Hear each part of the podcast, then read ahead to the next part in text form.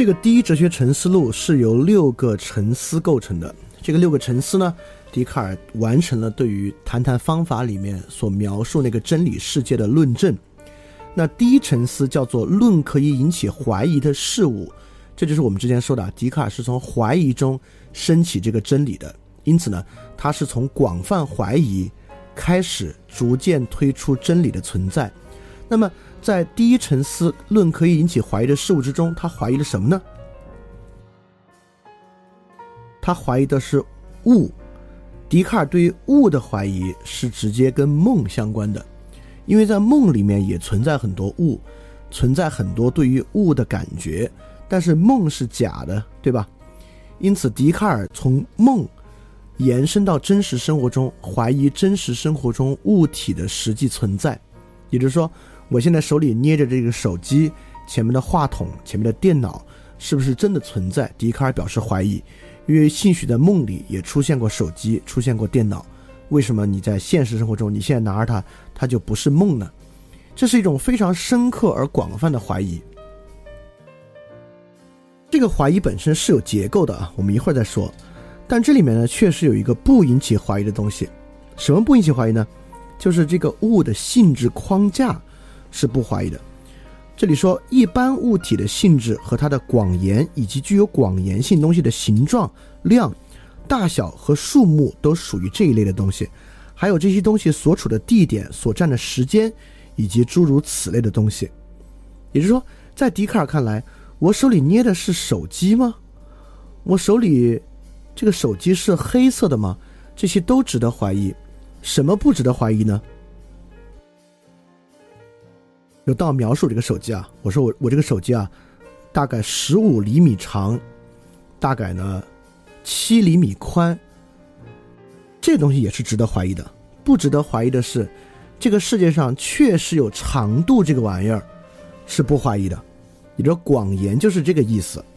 比如这个手机是不是黑色是值得怀疑的，但是黑色可以怀疑，光谱具有长度。就是这种东西啊，跟视网膜的撞击，甭管是什么东西撞过来，那东西有没有，咱们都在说，但它肯定跟某种长度相关，这个框架是不值得怀疑的，所以这个是笛卡尔的意思。这个听起来呢稍微有点绕，但其实呢，在笛卡尔对于自足性的证明上，这个其实并不绕，也就是说呢，笛卡尔会认为我们什么都怀疑。但是怀疑本身是不被怀疑的，就是大概是从这个意思上来说。那对于怀疑本身不值得怀疑，笛卡尔是这么说的。因此，我要假定有一个妖怪，而不是一个真正的上帝。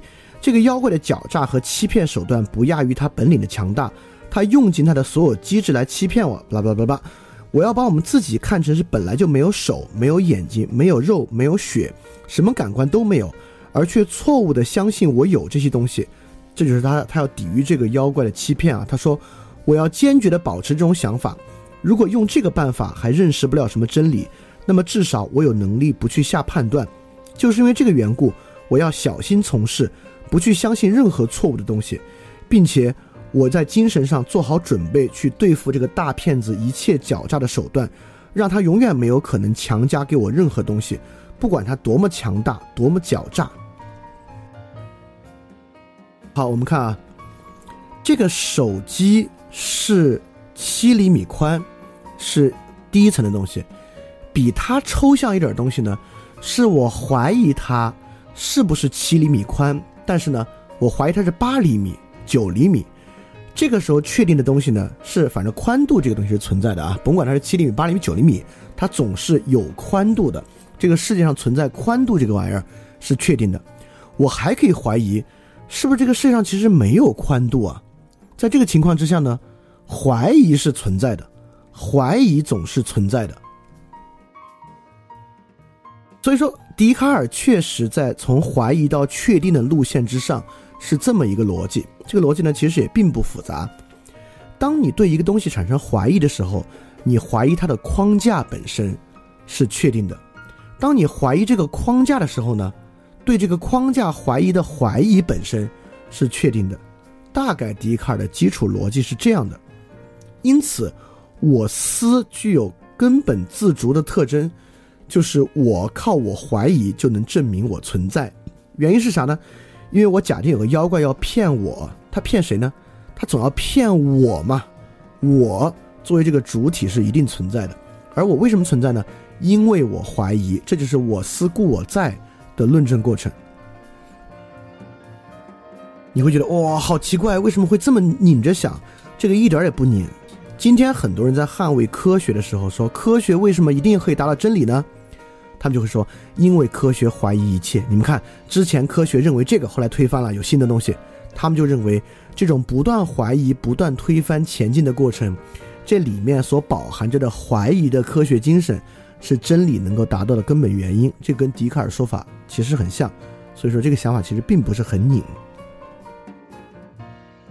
对笛卡尔构成的怀疑与确定是这样的啊，我总结了一下，中间我都会停下来总结一下，所以你不用太担心没有听明白或怎么样。我思从这里引入什么是怀疑的，什么是可以确定的呢？就我们用爱那个例子来说啊，第一个呢是物的存在，比如说爱是否是存在，笛卡尔是怀疑的。第二被被怀疑是什么呢？存在被怀疑，且性质被怀疑。比如说，刚才有人说爱是无隔阂的，那是不是无隔阂的呢？笛卡尔也会怀疑。那再往下不怀疑的是什么呢？性质的框架是不怀疑的。笛卡尔当然认为爱是一个灵魂行动了啊，我们先不管它，我们就说就是作为神经冲动的爱，就是爱是一种神经冲动，这背后可以有几步还原到基因或还原到这个神经元，这种框架不怀疑，也就是说。一定有这么一种神经冲动发生了，它是不是叫无隔阂不知道，它是不是能被命名为爱不知道，但是有一种神经冲动发生了，这个框架我们本身不怀疑。再退一步，最不怀疑是啥呢？怀疑本身不怀疑，我可以有能力认为它不是爱，不是无隔阂的，有这么一个人在做判断，这个事儿不怀疑。所以说，笛卡尔的怀疑与真理啊，确实是一刀为二，存在与性质保持怀疑，框架与怀疑本身不怀疑，所以很明显构筑出来一个存在与性质隐匿，但逻辑完备性与个体的怀疑得到确认的一个事情，一个世界。那这个世界怎么可能不是一个科学主义相对主义的世界呢？对吧？所以，在笛卡尔对于真理构建的怀疑与不怀疑之上，这个今天世界的基础框架和气质啊，已经受到了这个充分而深入的影响了。好，我们来讲第二沉思。第二沉思特别奇怪，第二层次的标题叫做《论人精神的本性以及精神比物体更容易认识》。对，按理说啊，人精神的本性。而且，如果精神比物体更容易认识啊，那沿着笛卡尔的路往下走，我们应该有好多好多对于精神本身的看法。但不是对吧？我们今天对精神不了解，但对于物的世界超级了解。但你笛卡尔不是说精神比物体更容易认识吗？怎么到头来我们认识的全是物体而不是精神呢？所以说，第二沉思从其标题和我们知道笛卡尔涉及到今天来看啊，我们知道就很奇怪。所以我们就来看看他为什么这么奇怪。首先，精神的本质就被笛卡尔这个总结为“我思”这么一个东西。也就是当我们心里想到怀疑、说到怀疑的时候啊，怀疑的对象不是真的，而怀疑必然是真的。所以从“我思”就可以推出我存在，人的精神本性是存在的。那这个精神本性呢？笛卡尔简单的把它分成了三个。感觉、想象和理智，这个很重要啊！我分别说这个感觉、想象和理智是啥意思。就比如说，笛卡尔说我们做梦，但实际上你在做梦，那个梦本身呢就是感觉，对吧？在梦里你看到了手机啊，等等等等的，这都是一种你的感觉。好，这是感觉。想象是啥呢？就是说我完全可以现在闭上眼睛想象一个手机，对吧？我也是可以去想象的。因此，感觉和想象呢？就是对于物的存在和物的性质本身的一种精神活动。那么，什么是笛卡尔所讲的理智呢？啊，这里有关于笛卡尔一个特别重要的一个例子啊，就是关于蜡的例子，就蜡烛的蜡。笛卡尔关于蜡有一个例子，这个例子我要在这儿讲出来，是因为到修魔的地方呢，修魔就针对这个蜡的例子做了反驳。从这个反驳中呢，恰恰要分辨想象与理智的关系。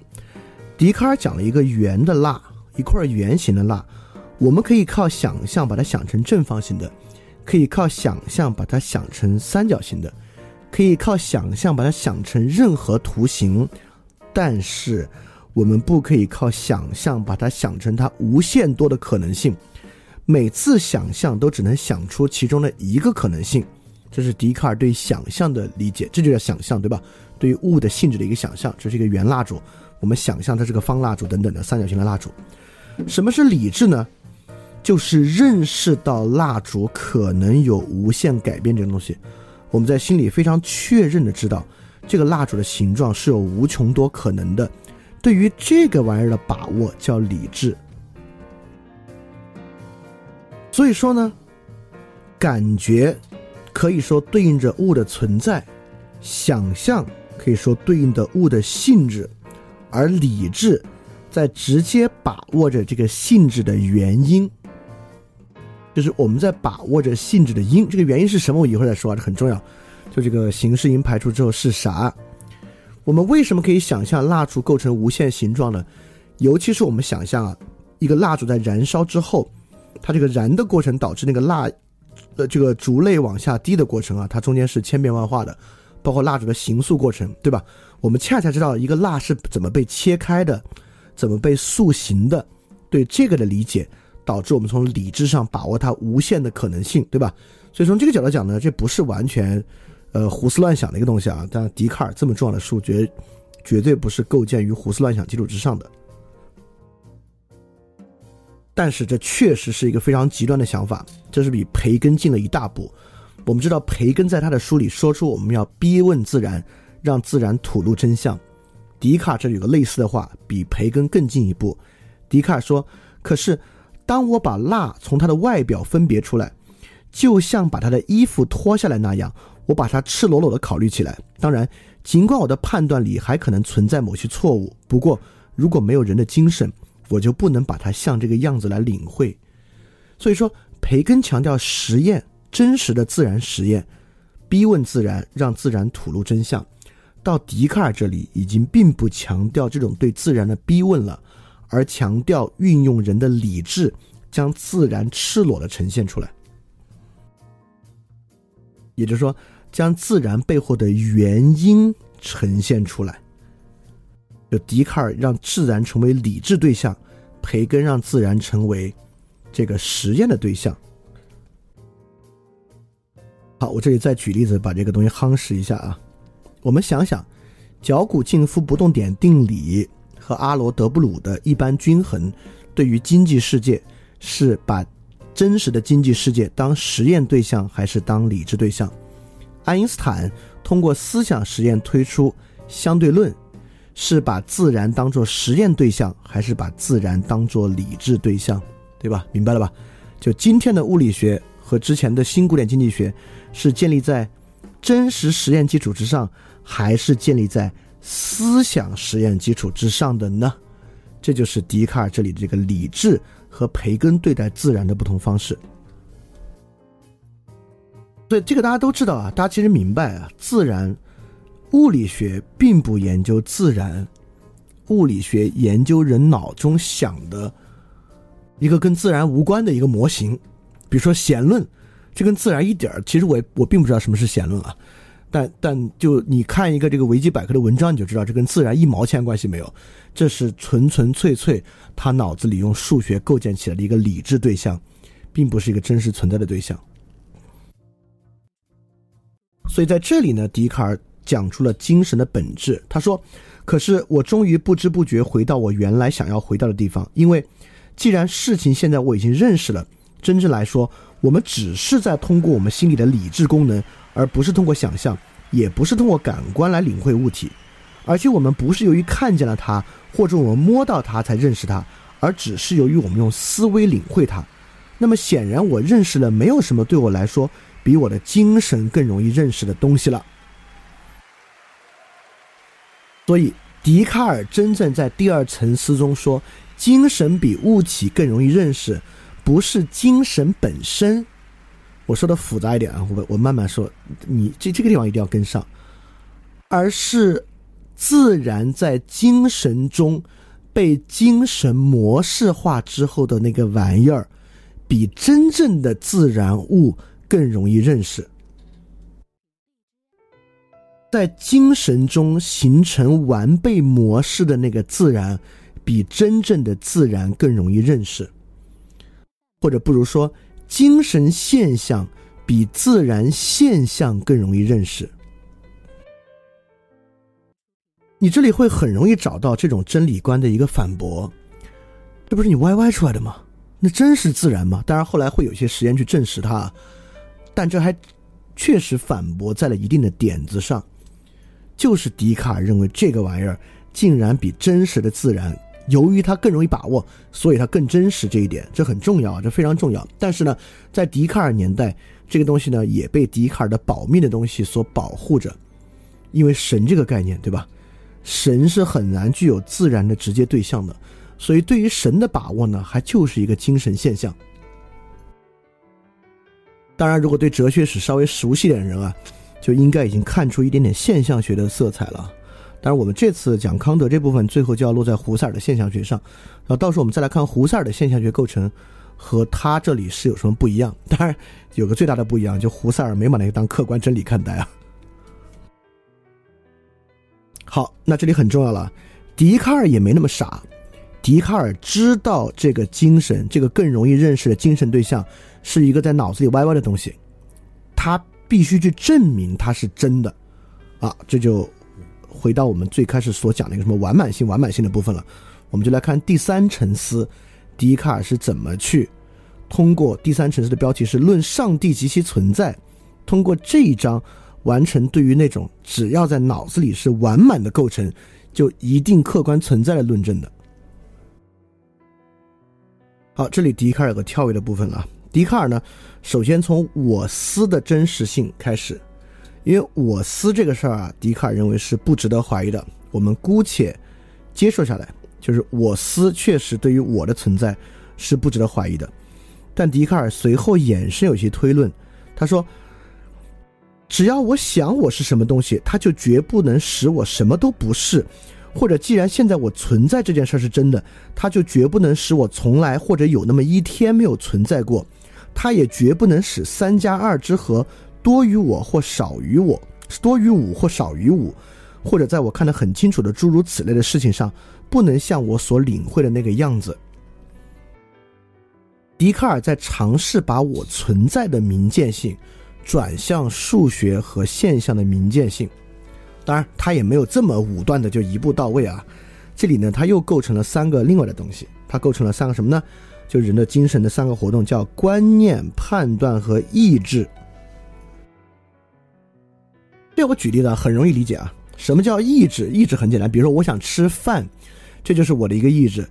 笛卡尔讲啊，意志是无所谓真假的，对吧？我想吃饭，那那那那就是想吃饭呗，就不管有没有饭存在啊，我想吃饭总是真的。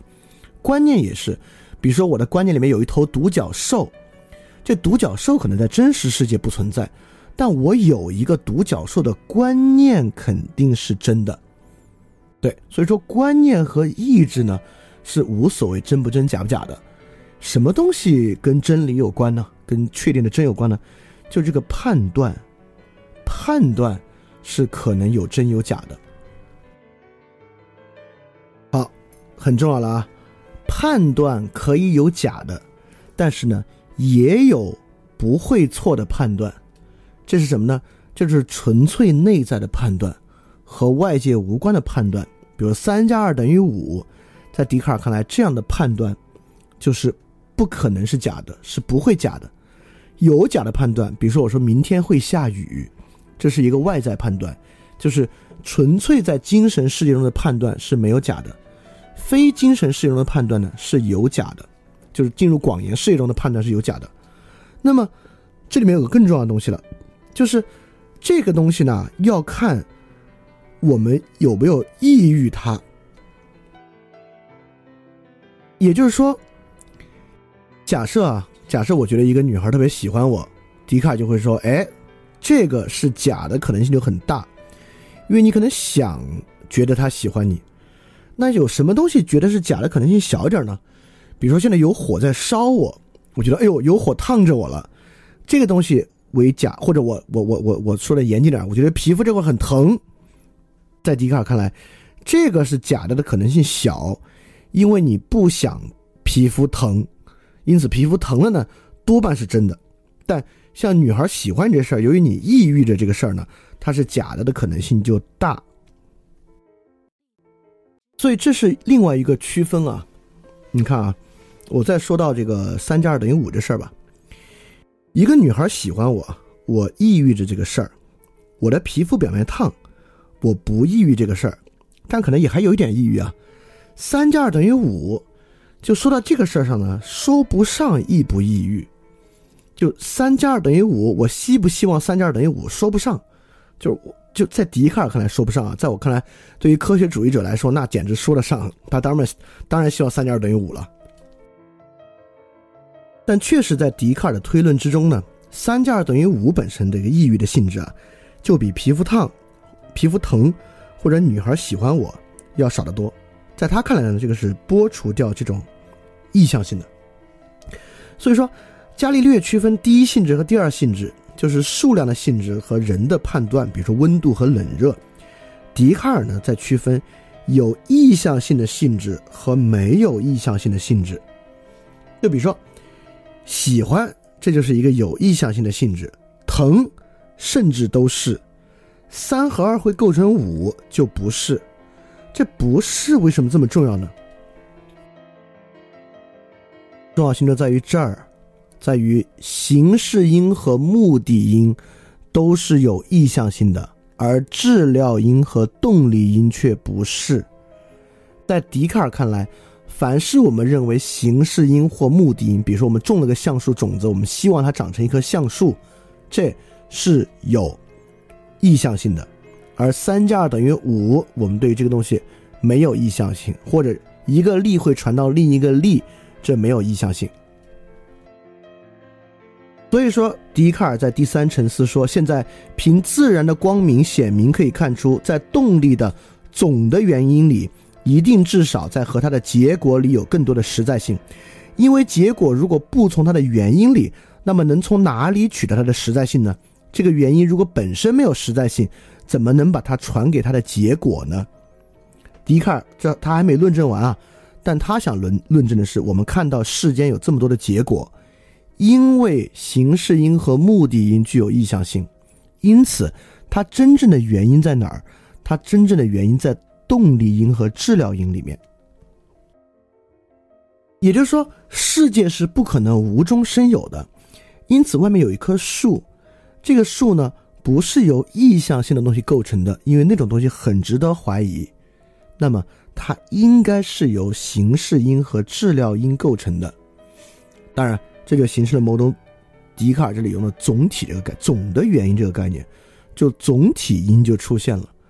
而且总体音呢，有两步达成它的完备性。第一，总体音的一部分在脑子里边。以绝对的不会假的方式构成的，就像这个脚骨静负不动点定理或三加二等于五一样，它作为纯粹内在的判断，对吧？只有对外的判断是有假的，一个对内的判断是没有假的。这个东西呢，它不是假的。好，我们现在拿着一个绝对真的东西了，脚骨静负不动点定理，然后呢？它又套在一个外部动力因的壳子之上，就是价格与商品的均衡关系。我们说不上，我们希不希望价格跟商品形成均衡，那取决于你干嘛了。说不上，它看起来呢是有点中立性的。所以，我们从这个绝对真的东西，由着这个动力因和治疗因推到一个一般均衡理论，这已经是一个结合外部世界判断了，它也维持了这种完备性和真实性。笛卡尔想论证的是这个啊，我们今天在任何领域对于演化论的相信，对于社会生物学的相信，背后都有这个东西的存在。这个我们下次细说啊，下次肯定会再提到演化论的真理性质。但是我今天在这儿特别想说的是，由于我们太习惯这个笛卡尔意义上总体因的世界了，这个总体因以前的世界是什么样的世界？这个是今天得讲一讲的。我们知道亚里士多德的四因说啊，就亚里士多德的四因说呢，分为动力因、质料因、形式因和目的因。这里面动力和质料呢是一个很广言世界的东西，所以有时候呢，动力因加质料因又被称为效力因。就任何的，比如我们种一个种一个橡树，那呢，它有这个种子啊，有水，也需要土，需要土里的化学元素啊，供这个植物纤维和细胞本身的生长。这个既有动力也有质料，这个呢就是效力因，就 dependence，就一个树的生长依赖着这些要素，所以万物呢确实依赖着动力和质料而存在，这是肯定的。所以说，在总体因形成之前的世界呢，就是有这样的动力因和质料因。那么这个事物本身也是有形式因的，就形式因就像是橡树之所以长成橡树的形式因。但橡树之所以长成橡树呢，肯定是需要动力和质料的。因此，在之前的世界呢，也是有纯粹形式因的存在的。就比如说基督教的三一论，就是那个圣父、圣子、圣灵那个三一论。这个三一论这三个玩意儿的互相转不都不不能有转化，这三个玩意儿构成同一位格的原因，就是因为它们具有同一的形式，它们在形式因上是等同的。所以三一论呢，就是一个典型的在基督教世界里面维持着纯形式因存在，而不依赖任何动力因和质量因存在的东西。那当然，对于柏拉图和亚里士多德亚里士多德来讲呢，这个月上世界、永恒世界就是纯粹由形式因维持着的。所以说，形式因和这个动力因、质量因，包括目的因呢，共同构成了事物形成的原因。这有啥重要的？为什么这个事儿这么重要？这个事儿超级重要，就是因为在总体音形成之前的世界，动力因和质料因跟人的实践高度相关。如果你要做一个什么事儿，要把一个事儿怎么做成，你主要考虑的是动力因和质料因。那你要获得一个知识，主要考虑的呢是形式因。也就是说。在之前的世界里面，实践原则是动力因和治疗因决定的，而知识的原则呢是受形式因决定的。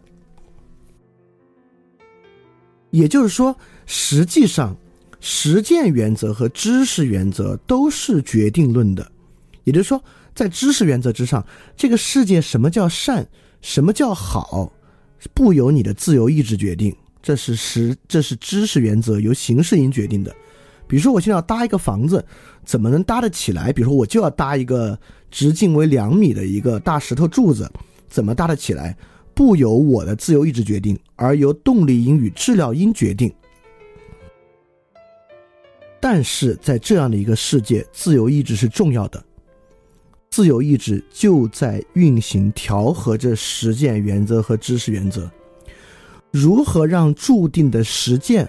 符合注定的知识，也就是我修一个房子，怎么让这个房子搭建过程本身的动力因和治疗因的决定论，和它是一个好房子本身的知识原则达到一个契合，就是那个所谓的中道。这个恰恰是动力因、治疗因与形式因分离的一个结果。自由意志恰恰是调和这两个注定世界中间运行的部分，这个东西特别特别重要。我再多说，我再多说它另一个重要性啊。因此，自由意志不如说，就是从知识原则向实践原则如何 to be 或者 becoming 的过程。因此，当笛卡尔排除了形式因，并且将效力因加上他自己那玩意儿，成为某种总体因的时候呢，实际上这个张力消失了。就是在知识原则和实践原则之间的张力消失了，消失之后是怎么样的呢？所以在笛卡尔这个总体因为什么这么重要呢？这个总体因啊，对笛卡尔这超级重要，因为总体因在第三层次里面，这个总体因恰恰是让心物二元得以调和的部分。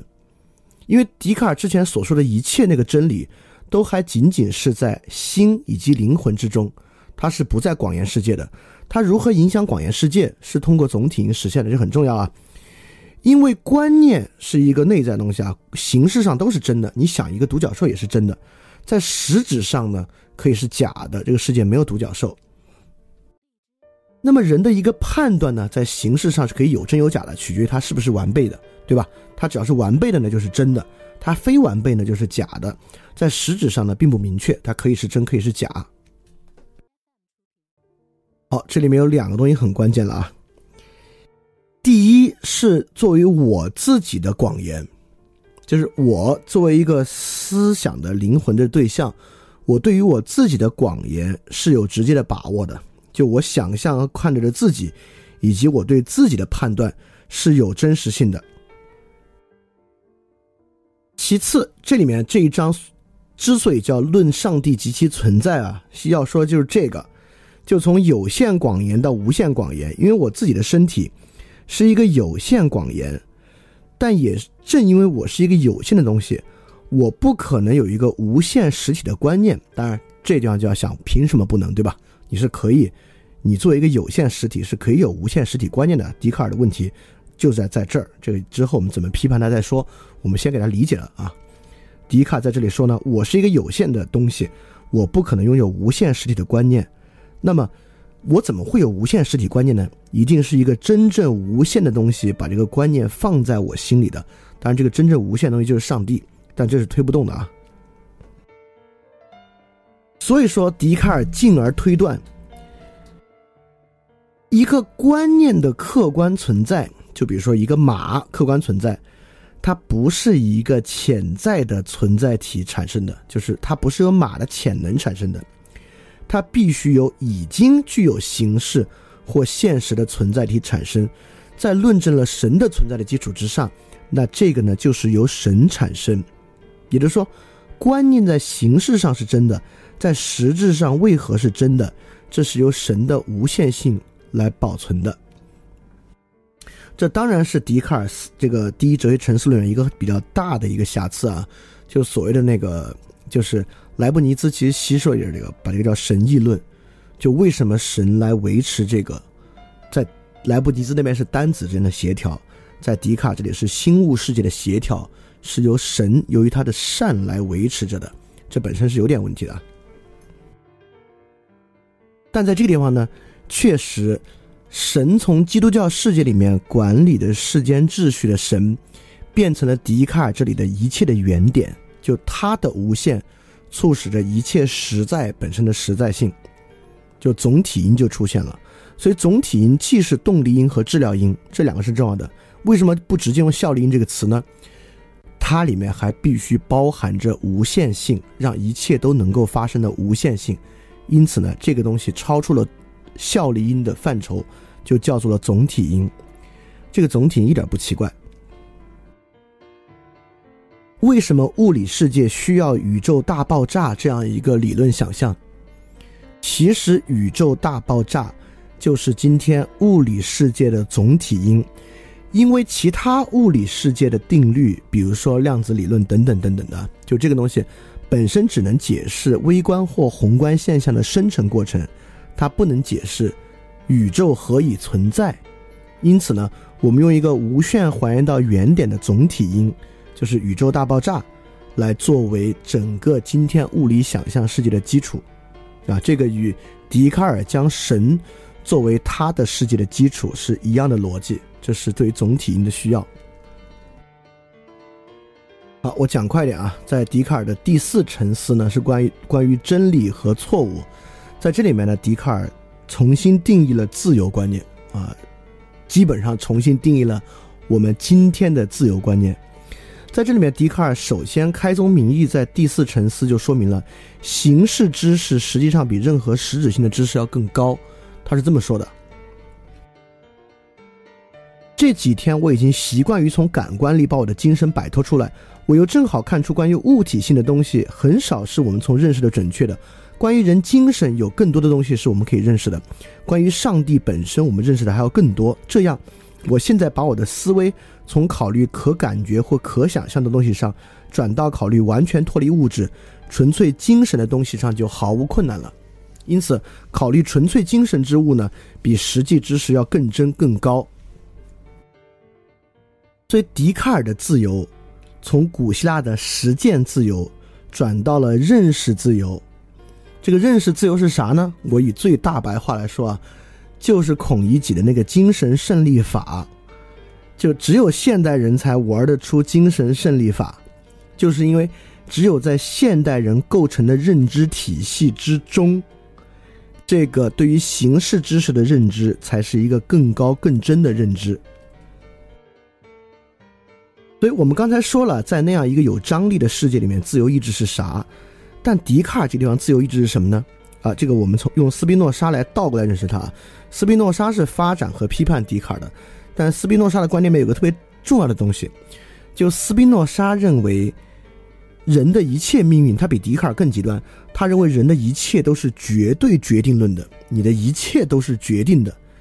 但斯宾诺莎反而说这是一种自由。当你主动意识到这种决定论的时候呢，你就获得了自由。这话是特别悖论的，但是在笛卡这里呢，你能得到一定的理解。就自由意志是选择对的认识，也就是说，你可以脑子里判断是错的。也可以脑子里的判断是对的，这个能力有，你有，你选择那个对的判断，是你自由的去选的，这个就叫自由，一种想自由、思的自由。所以在斯宾诺莎里才可以有我们意识到人的一切都是决定论的，然后这个是个自由啊，这竟然是一种自由。好，你可能会觉得，哎呦，这越听离我的生活越远了。这个离你的生活一点都不远，这甚至离今天的网络世界非常近。可以看看笛卡尔在《第四层次》里面说的下面这句话。笛卡尔说：“举例来说，过去这几天我检查了是否有什么东西在世界上存在，并且认识到，仅仅由于我检查了这一问题，因而显然我自己是存在的。于是我就不得不做这样的判断。”即我领会的如此清楚的一件事是真的，不是由于什么外部的原因强迫我这样做，而仅仅是因为我的理智里边有一个巨大的清楚性，随之而来就是我在意志里边有一个强烈的倾向性，并且我越是觉得不那么无所谓，我就越是自由的去相信。啊，这基本上解释了在网上愤怒批判一番，然后感觉特别自由，特别具有这个。强大的存在感和意志论的一个原因，正是因为在这样的认识论基础之下，怀疑本身能够带来巨大的自由感。因此，怀疑本身是可以带来自由感的。这恰恰是一旦你保持了这样的真理观，你就可以依靠怀疑、靠批判，我批判，所以我存在，所以我自由来形成。所以借由这一点啊，也希望大家可以对笛卡尔的真理观产生一个意向性，就你喜不喜欢这么一个世界？你喜不喜欢这么一个真理观？所以在这里稍微总结一下，就人的理性在里面发生了一个巨大的变化，尤其是从人类理性到这个神圣理性的这个接续关系。那么传统形而上学呢，和笛卡尔的形而上学呢，人类理性啊，都是对存在本身的研究。但神圣理性就不同，在传统形而上学，比如说在柏拉图、亚里士多德，甚至在孔子这里啊，神圣理性呢，都是对于存在物形式和性质的想象，什么是人，什么是善，什么是美，对吧？是对这些东西的想象，是脱离质料之后那个东西是什么，整个神圣理性是关照这方面的。但在笛卡尔的世界之中，神圣理性并没有想任何脱离和超越质料的存在物。神圣理性想的什么？想的是存在物的必然性，靠只有理智才拥有的完备性的形式框架来思考一个必然性。所以，传统形而上学是超越性的，它拥有的呢，就是理念世界和实际世界的张力，它是在这个张力之中的；而在笛卡尔的世界之中呢，不是，是完备与不完备之物。可怀疑之物和不可怀疑之物之间的张力，形成了这么一种新的世界，不再是理念和实质，而就是什么是不容置疑的，什么是可以质疑的张力。那其中包含着不容置疑的、不容置疑的西医和可质疑的中医之间的张力。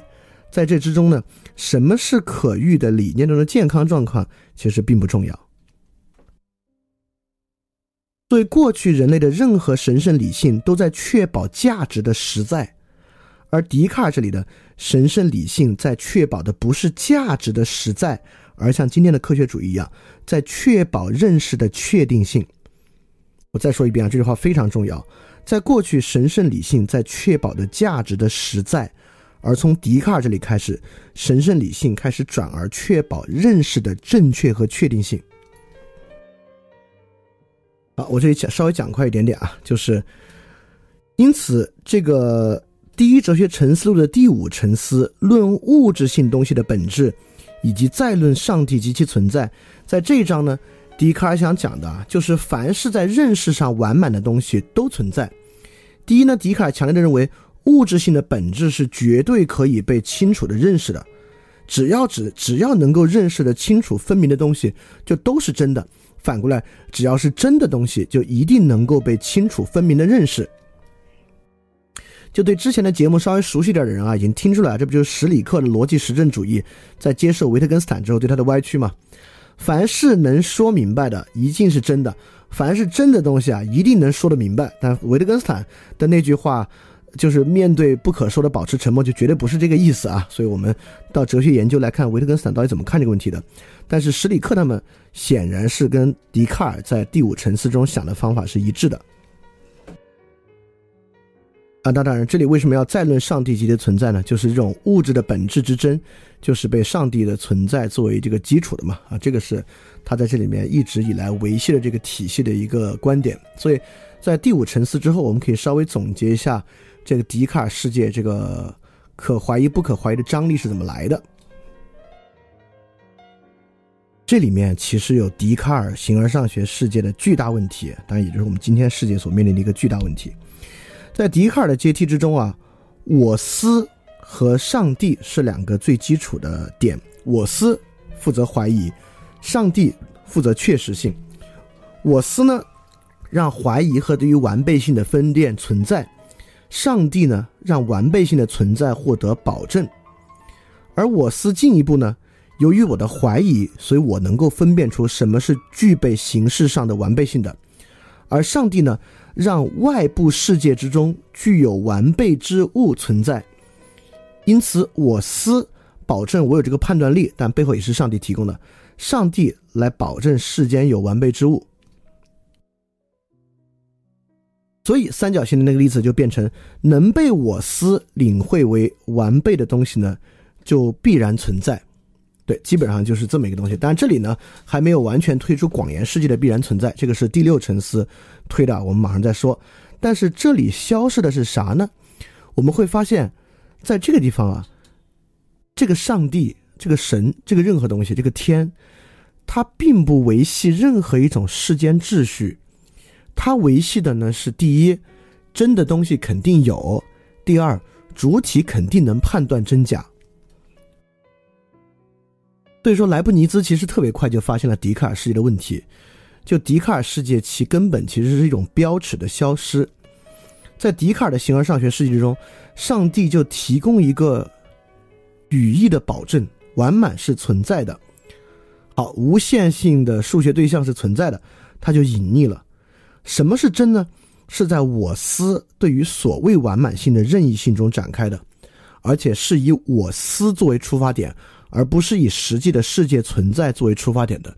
所以说，莱布尼兹其实已经很敏锐的洞察到，笛卡尔所主张的形而上学世界是具有强烈任意性的世界，是我思能够在强烈任意性之下去任意揣度和猜测的这个世界。当然，他说的是不错的。好，那第六沉思我们就呃，今天由于拖堂时间比较久啊，就暂时先略过一下，因为今天内容确确实比较多，而且第六沉思的基本内容刚才其实讲过一下。第六沉思呢是论物质性东西的存在论人的灵魂和肉体之间的实在区别啊。这一章大概呢就是通过理智对完备性的把握，以及感觉和想象的实在，来推出我是肯定有物质性的。这是第一个，它首先推出我肯定是一个具有广延的实体，这是他第一个推出的东西。第二呢，他推断出啊，由于我存在，但我的物质存在肯定不由不能由我的精神来决定，我的精神没那么厉害，所以我的物质存在呢是由更高的物质存在决定的，所以其他物质呢也存在，其他实体存在，好，因因此实体世界呢就是这样开始的啊，这是第六层次，叫做论物质性的东西存在，论人的灵魂和肉体之间的实在区别，这里要去证明的，它实际上是要证明呢，我的肉体一定存在，以及因为我的肉体存在。我的灵魂和肉体之间呢，又有实在的区别，因此通过我的肉体存在，可以推出其他物存在这一点。但要注意哦，其他实体存在不代表其他的我存在啊。所以说，其实笛卡尔的二元论世界是一个很孤独的世界。在这个世界里啊，我与完备性的关系，我与数学的关系，我与物的关系，都论证的特别好。在这个世界里没法论证的是啥呢？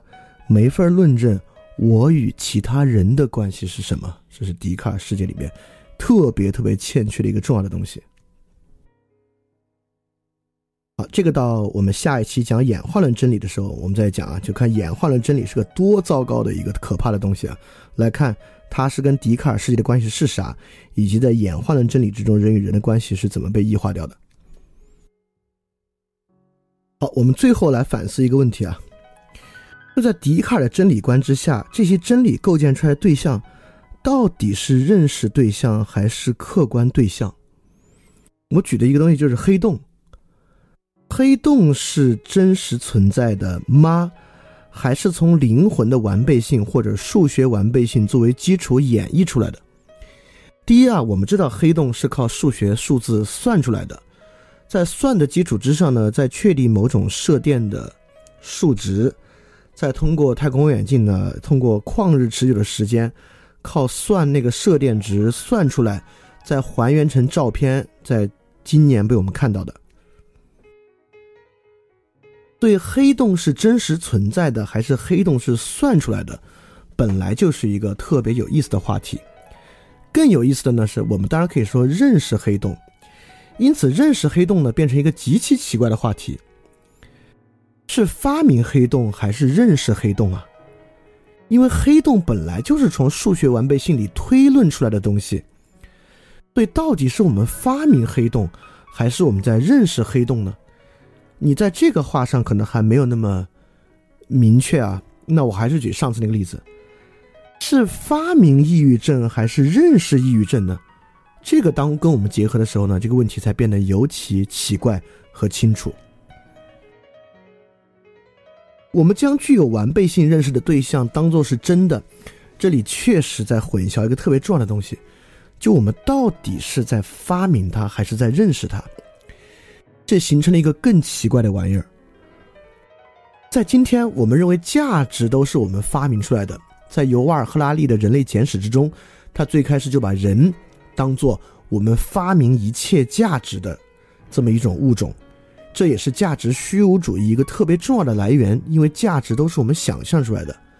反过来，我们真正发明的东西，黑洞啊、抑郁症吧，却被我们当成是特别真实的东西。也就是说，在亚里士多德世界之中，黑洞和抑郁症会是特别难理解的玩意儿，但在笛卡尔世界之中。美、爱、善，变成特别难理解的玩意儿，变成发明之物。所以说，我就要展示出这个倒转。在笛卡尔这里，我们到底是在认识对象、认识客观对象，还是在发明一堆的对象？这很重要，因为它是从我思对于完备性的构建出发的。所以我们到底是在发明对象，还是在认识对象？在生活中，我们要去想这个问题。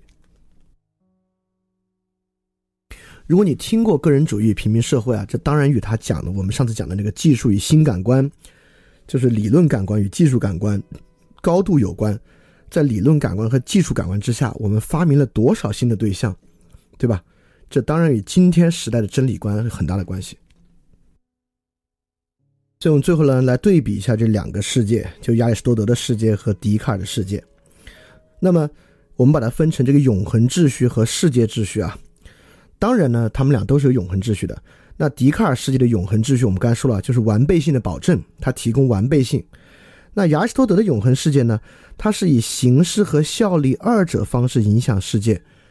在这个月上世界啊，是有实质的性质的，跟基督教的神一样。它是在确保着某些实质的价值的，所以这个对于世界秩序是个特别重要的事儿。在亚里士多德的世界里面啊，这个世界的整体秩序和形式与永恒秩序的对应关系和感应关系就变得尤其重要。跟孔子这个一样，就是人也是天的秩序，也是世间的政治秩序，这两个政治秩序之间的协调变得特别重要。站在笛卡尔那个东西啊，这个世界秩序的唯一要点是完备性。是一个形式秩序，而不是一个实质的秩序，所以它是没有任何实质价值和秩序的，它只是一个形式的秩序，就是完备性。所以说它是没有世界秩序的。但我们我们之前说唯名论说到了，正是因为当时宗教战争的纷争、黑死病等等的，确实笛卡尔活在一个世界秩序崩溃，人们对于世界整体秩序丧失了信念的时代啊，当然跟今天有很大的相似之处。对人的理智呢，在亚里士多德世界就是要去调和永恒秩序的必然性和实际世界效力的必然性，它的自由意志在这儿。那笛卡尔的世界里面，人们就是要去认识那种完备性的必然，只要发现对象的完备性和自己的完备性就好了。所以说，在亚里士多德的世界呢，是没有绝对真理的，有的呢，只是去接近绝对真理的实践，用实践。去接近绝对的真理，而笛卡尔世界是有很多绝对真理的，只是它们的范围是不同的，有很多很多各种各样我们能够被认识的完备性的东西，啊，下这下次就要说 DNA 等等等等，都是具有完备性秩序的。所以说，在亚里士多德的世界啊，这个世界呢，世界秩序与永恒秩序是比较浑然一体的，而在笛卡尔世界，整体的完备性。是以世界的碎片化和世界秩序的抛弃作为代价的，所以笛卡尔的世界构成了一个在很多地方可以发现各种各样真理，当然现在也在想办法构筑大一统的物理学真理的时代啊，但还没有完全完成，当然也不可能完成，因此有好多好多区分性的来自不同地方的世界真理，他们彼此拢不到一起的一个情况。就是经济学的一般均衡和社会生物学里面的人的尔虞我诈和量子力学是没有办法拢到一起形成一个整体的世界秩序的，所以这是不是你愿意活的一个世界？这当然是个非常重要的问题。所以说，我们不能说笛卡尔发明了一种新的世界秩序，亚里士多德也没有，但笛卡尔确实描述出了一套。人可能会互相咬合，形成的一套真理观。这套真理观蕴含在我们心中。亚里士多德也一样，我们相信世界秩序与永恒秩序连接的那种真理观，也蕴含在我们心中。笛卡尔确实发明与阐述出了另外一套既有的、我们已有的可能形成的一种真理观。但在我看来呢，亚里士多德和笛卡尔世界确实是强者的真理观和弱者的真理观的区别。这两个都是人可能去信赖的一整套观念，而我们今天的世界呢，赫然已经选择了笛卡尔的这套观念和笛卡尔的真理体系。那当然，翻店二点零以这个为开篇，立马就要讲到康德，往后讲呢，其实也是在看我们还有什么不同的理解方式，对吧？真理观就是一种理解方式，我们还能，我们既了解这种理解方式。再去看还有什么不同的理解方式，来看我们怎么样改变我们的真理观念。好，那今天我们要讲的就到这儿了。今天严重的拖堂了，啊，没关系，我们现在看看大家有有没有什么问题。好，这里有个问题啊，说节目征集的时候就在思考到底爱的源头是什么，然后之后有一些诗的引用，然后我就不念了啊。